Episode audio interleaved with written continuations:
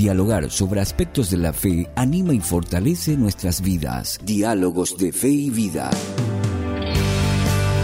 Diálogos de Fe y Vida, un espacio para formular preguntas y dialogar sobre la fe y la vida del creyente. Una presentación del Campus IBA con el doctor Flavio Florentín.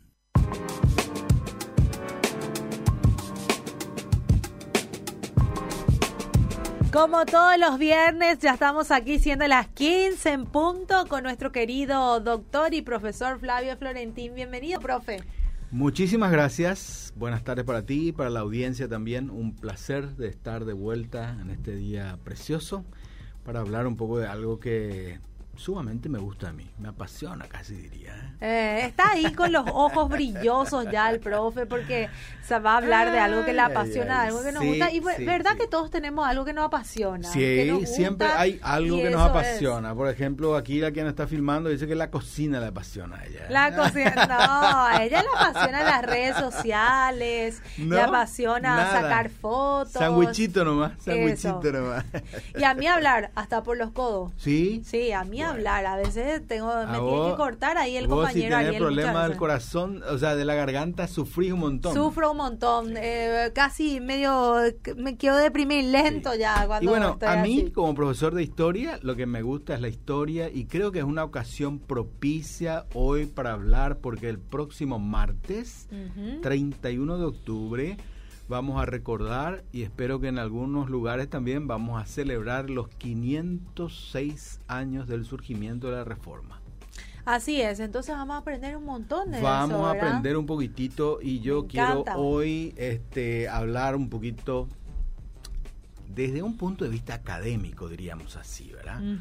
Mucho se ha hablado de la reforma protestante desde el punto de vista doctrinal, lo que aportó, y hay valiosas cosas, por supuesto, pero a mí me gustaría en esta tarde hablarles, conversar un poco con ustedes, comentarles las razones del por qué es que allá en el año 1517 yo diría estalla, porque una reforma este, no es este, un movimiento de avivamiento, ¿no? Un movimiento de avivamiento a veces afecta una sola zona, una iglesia, un lugar, una sociedad. Pero la reforma que surgió en 1517 afectó países, casi diría un continente entero, y por supuesto tuvo también sus repercusiones sociales, económicas, eh, posteriores al resto del mundo conocido más adelante. Un detalle que tenemos que saber es que la reforma protestante que surge en Alemania, vuelvo a reiterar, allá en el año 1517, es prácticamente contemporánea del descubrimiento de América. Fíjate vos que el descubrimiento de América es 1492 y 1492 a 1517 son pocos años de diferencia, casi están juntitos, o sea que cuando en Europa estalla todo el movimiento de reforma, Colón acá está luchando con nuestros antepasados indígenas acá en Centroamérica, ¿verdad? Bueno, lo que hoy vamos a intentar este, puntualizar un poquito, cuáles son las razones por las cuales surgió la reforma protestante. No cabe duda y tenemos que ser este, muy sinceros en decir, por supuesto, Martín Lutero, este monje alemán que fue sacerdote católico, tiene su aspecto y su rol importantísimo en el surgimiento de aquella reforma religiosa en Alemania. Pero, pero, ¿verdad? Como dice el dicho, una sola golondrina no hace primavera. Ha habido situaciones y condiciones sociales, económicas, políticas, y quiero mencionar enseguida, que han permitido, pues, el surgimiento de esa reforma protestante. Yo quiero en esta, en esta tarde este, subrayar, subrayar desde mi punto de vista, habrá otros colegas, otros historiadores que van a disentir conmigo o van a ver otros, otras razones, pero yo quiero señalar cuatro razones, cuatro razones y quiero mencionar, subrayar, como dije al principio, lo voy a mirar un poquitito desde el punto de vista académico e histórico esto, ¿verdad? Cuatro razones. A mí me parece que hay una, y quiero señalar, una primera razón del por qué surge la reforma protestante que tiene que ver con el pensamiento. Y yo lo llamo razones filosóficas e históricas. Esta es una de las primeras razones por las cuales ha surgido esa reforma religiosa allá en Alemania en 1517. ¿Qué razones filosóficas, verdad? Eh, lo filosófico tiene que ver con el pensamiento. Y cuando hablamos de razones filosóficas para decir ha habido un pensamiento que posibilitó el surgimiento de la reforma, debemos necesariamente mencionar al humanismo. El humanismo es una corriente filosófica de pensamiento que surge mucho antes de la reforma, en el año 1300 ¿eh? de nuestra era cristiana va a surgir el humanismo. ¿Y qué trajo consigo el humanismo? Bueno, el humanismo lo que trajo consigo es que vino a desarrollar un pensamiento que dijo, el hombre puede pensar por sí solo. En esa época todo el pensamiento, o sea que lo que debía que pensar, lo que era correcto, lo determinaba la iglesia nadie se atrevía a pensar siquiera en contra de lo que pensaba la iglesia. Hoy en día es muy diferente, ¿verdad? Hoy en día hay cualquiera, piensa, lo, que quiere, pero estamos en pleno medievo. Fíjate que en 1500 todo era Dios y el pensamiento lo determinaba lo correcto, el pensamiento correcto lo determinaba la iglesia. Y cuando surge el pensamiento humanista, la corriente filosófica del, del humanismo, que hay que pensar estos humanistas de 1300, 1400, no es que eran ateos. Hoy en día es muy diferente. Hoy en día cuando hablamos nosotros de humanismo, enseguida lo asociamos con un escepticismo bárbaro. Pero en aquel entonces, en 1500, los humanistas que existían eran profundamente cristianos, pero con la salvedad que ellos se atrevían a pensar más allá de lo que la iglesia oficial en aquel entonces determinaba que era lo correcto. Fíjate que Lutero es un profundamente humanista. Él es, eh, fue un doctor en teología, fue un estudioso de la universidad. Ese es un punto importante también decir. Nosotros llegamos en el 1500 más o menos con, en Europa, con 300, 400 años ya de vida universitaria. Fíjate el desarrollo, ¿no? En 1500, en Europa, ya existía entre 300 y 400 años de universidades. Lutero fue un estudioso, profesor universitario y que estaba justamente mamado, diríamos así, empapado del humanismo. ¿Y qué es lo que traía consigo el humanismo? La libertad de pensar. Esos humanistas decían, nosotros tenemos que como personas pensar más allá y libremente lo que pensaba la iglesia. Por eso es que Lutero, y muy instruido, él va a enfrentar a, toda, a todo el aparato este, de la iglesia y se va a enfrentar con los obispos y con los representantes del Papa de aquel entonces, porque era una persona instruida. Lutero sí tenía unas convicciones muy profundas, espirituales, pero tenía también un altísimo, una altísima formación intelectual. Fíjate todo lo que él va a producir. Y la producción mayor de Lutero, apenas estalla la reforma, fue la traducción de la Biblia y lo tradujo del griego y del hebreo. Eso vos te das cuenta que es una persona sumamente instruida. Entonces, la razón por la cual surge la reforma protestante, se desarrolla y se mantiene, tiene que ver con que los protagonistas de este nuevo pensamiento han sido personas muy instruidas y que tenían una influencia filosófica profunda, cuya raíz estaba en el humanismo que surge en 1300. Las históricas tiene que ver con que el movimiento de reforma que estalla en 1516 no es la primera, ni fue la última. El movimiento de reforma de Martín Lutero es una continuación de varios otros pequeños movimientos que surgieron previo a 1517, pero que no tuvieron el resultado que tuvo la reforma protestante de Alemania con Martín Lutero podemos mencionar 400 años antes ya está Pedro Baldo en Francia con los valdenses, que ha sido una corriente de pensamiento cuyo centro también estaba en la Biblia. Pedro Baldo era un comerciante que dice, dejémonos de la iglesia oficial, hagamos nosotros nuestra propia iglesia centrada en lo que dice la Biblia y en eso nos vamos a mantener.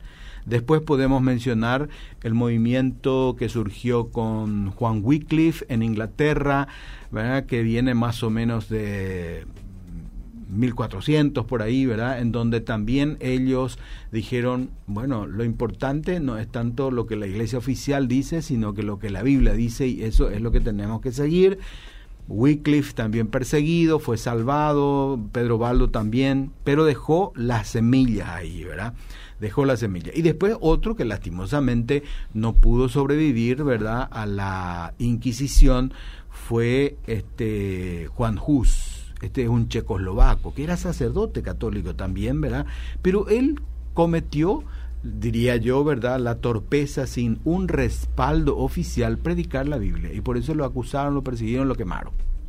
Martín Lutero fue acusado también solamente que tuvo respaldo político y por eso se salvó él y salvó la reforma. Entonces, ahí está, primeras razones, filosóficas e históricas, el humanismo y también los movimientos pre-reforma. Después yo digo que hay razones también espirituales y religiosas. Razones espirituales y religiosas. ¿A qué, me, ¿A qué me refiero con esto?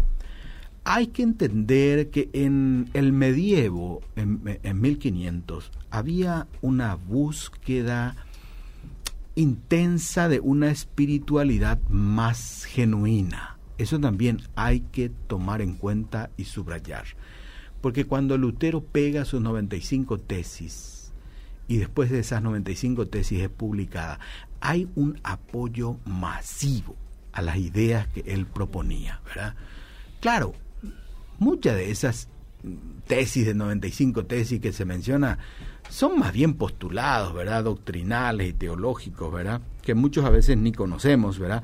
Pero de cualquier manera logró una adhesión tremenda. La gente, eso es lo que estábamos esperando, y generó un, un revuelo, diríamos así, y una adhesión profunda de muchísimas partes de Alemania. No podemos decir toda Alemania, ¿verdad? Pero sí generó mucha, mucho apego y apego ciego y emocional también.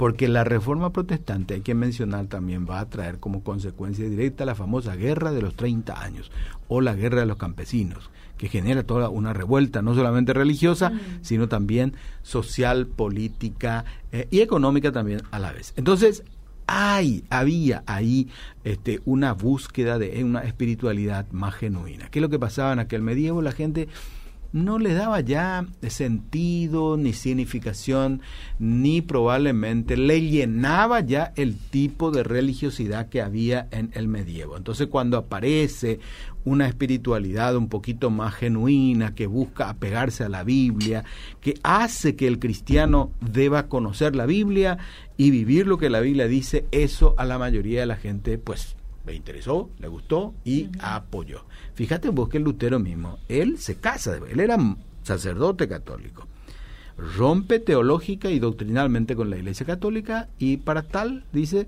él, dijo también, o sea, Lutero se casó después, inmediatamente después de la Reforma, se casó y se casó con una ex monja, ¿eh? con una ex monja, que también esa ex monja muchos kilómetros donde vivía Lutero se enteró de esa reforma, de lo que pasó ahí, y a escondidas viene y llega donde está Martín Lutero. Bueno, inicia una amistad, se casa, tuvieron como seis hijos. Lutero siempre dijo, si uno quiere enseñar acerca de cómo ser un buen padre, primero tiene que ser padre. Dijo, ¿verdad? Interesante, ¿verdad? Si uno quiere ser un buen pastor, tiene que casarse, tiene que tener hijos y, todo lo demás. Entonces, bueno, te imaginarás que esas situaciones fueran rupturas eh, impresionantes, ¿verdad? Eh, con la iglesia oficial de aquel entonces. Y por supuesto, eh, tenemos que decirlo, ¿verdad? Y decirlo muy cortésmente, ¿verdad? En aquel entonces, en el medievo, la gente estaba cansada del famoso eh, de la doctrina de la indulgencia, que era muy fuerte en aquel entonces. ¿En qué consiste la doctrina de la indulgencia?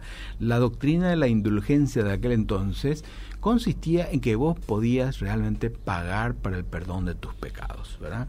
Las razones del por qué la iglesia potenció toda esta doctrina, eso es en otro momento se puede conversar, pero la gente estaba cansado de eso, ¿verdad? Entonces es un poco como hoy en día vos te vas a la iglesia y te piden solamente ofrenda, diezmo y cosas así, ¿verdad? Eso cansa, no, no, no transmite una genuina espiritualidad. Y bueno, entonces la gente estaba cansada de eso y buscaba una cosa realmente que pues le dé respuesta a sus necesidades espirituales. Y eso trajo consigo la reforma. La reforma viene este, a centrar la espiritualidad en la Biblia, en la palabra de Dios, le va a decir al cristiano, vos tenés que conocer la Biblia y vivir lo que la Biblia dice, no tanto lo que las autoridades o tu autoridad espiritual o de, de la iglesia te dice. Si la Biblia dice tal cosa, y tú a lo mejor tu guía espiritual te dice otra cosa, lo que tenés que hacer es lo que la Biblia dice, ¿verdad?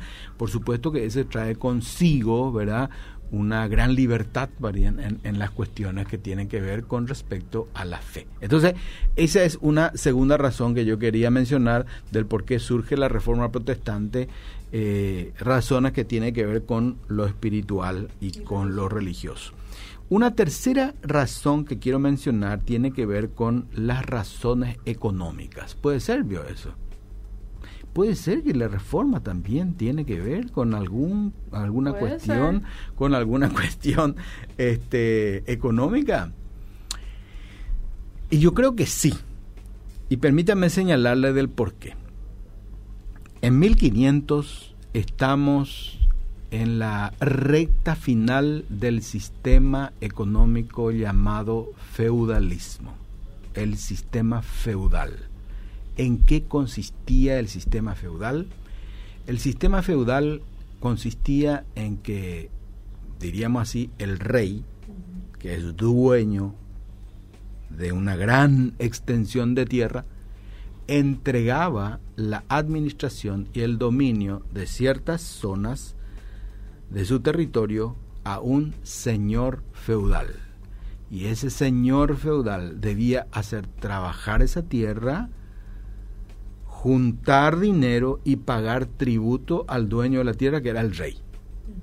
Ese es el sistema feudal. Entonces, en el sistema feudal hay un señor feudal que tiene gran tierra y hay muchos campesinos que trabajan hasta morir en esa tierra, pero no tienen absolutamente nada. Solamente lo que tenían era la protección y la vida y la posibilidad de vivir en una tierra que no es suya, sino es del señor feudal.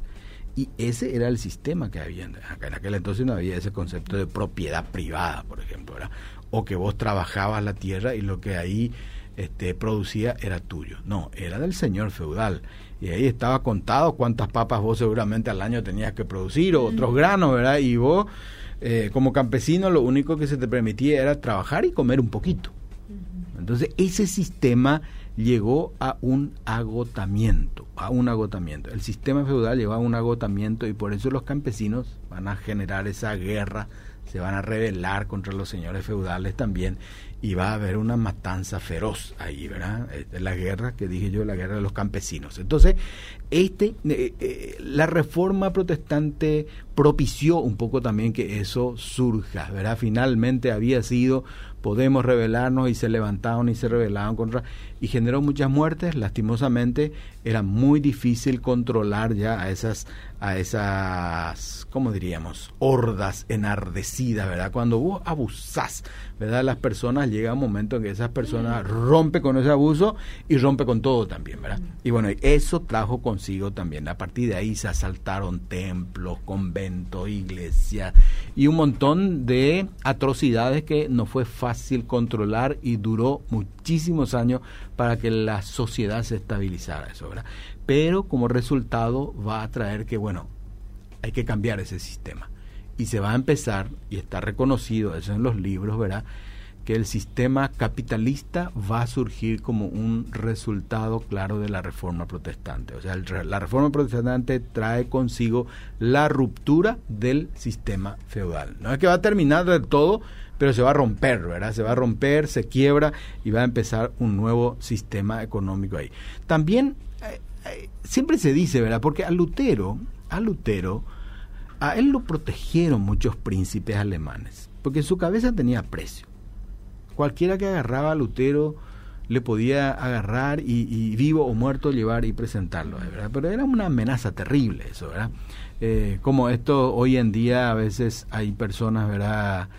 que andan al margen de la ley y hay carteles grandes que dicen, se busca vivo o muerto, decían aquel entonces. Y Lutero tenía precio su cabeza, ¿verdad?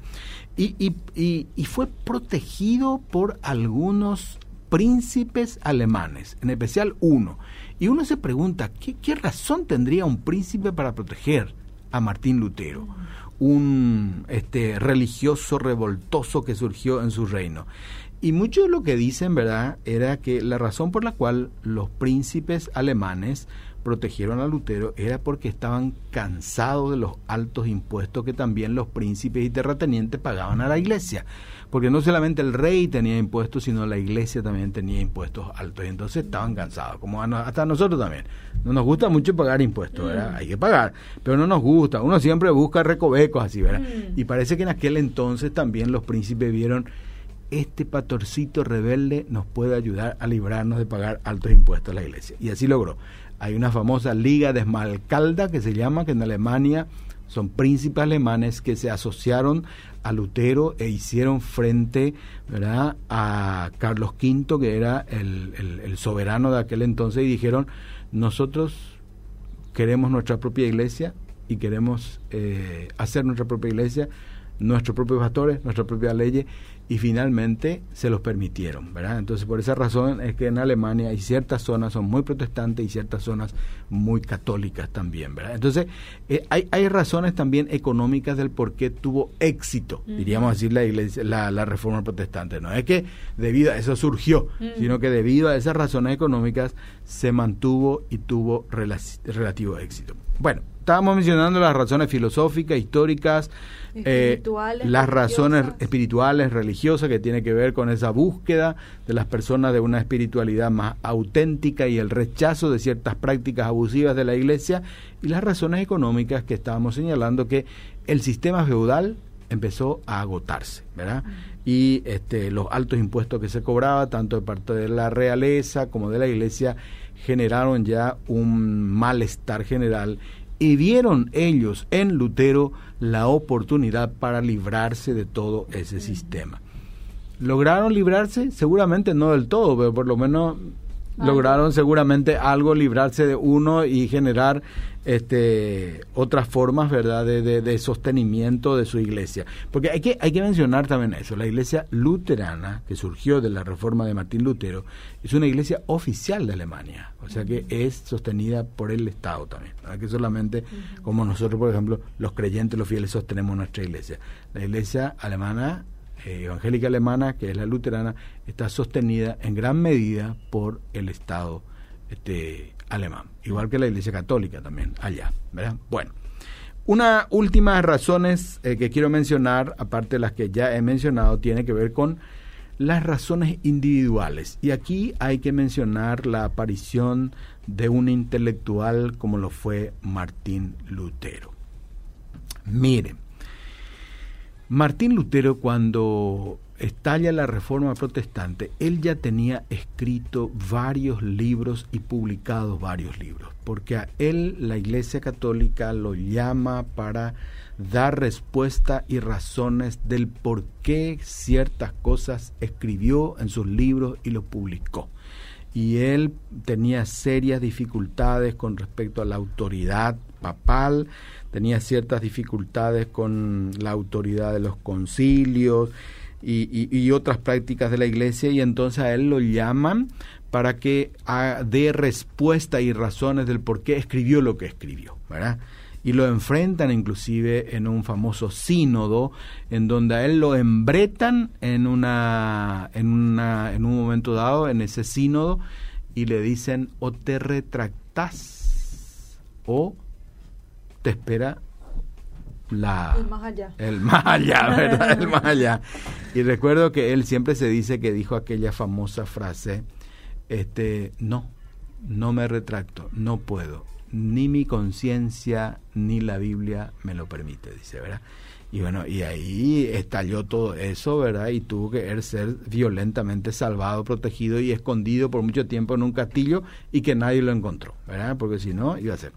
Y bueno, esas son razones individuales, la aparición de Lutero ahí en Alemania que intentó y logró reformar la iglesia y después aparece otro también intelectual como fue Juan Calvino, en otra parte ya no en Alemania, sino en Suiza, otro gran intelectual también, ¿verdad?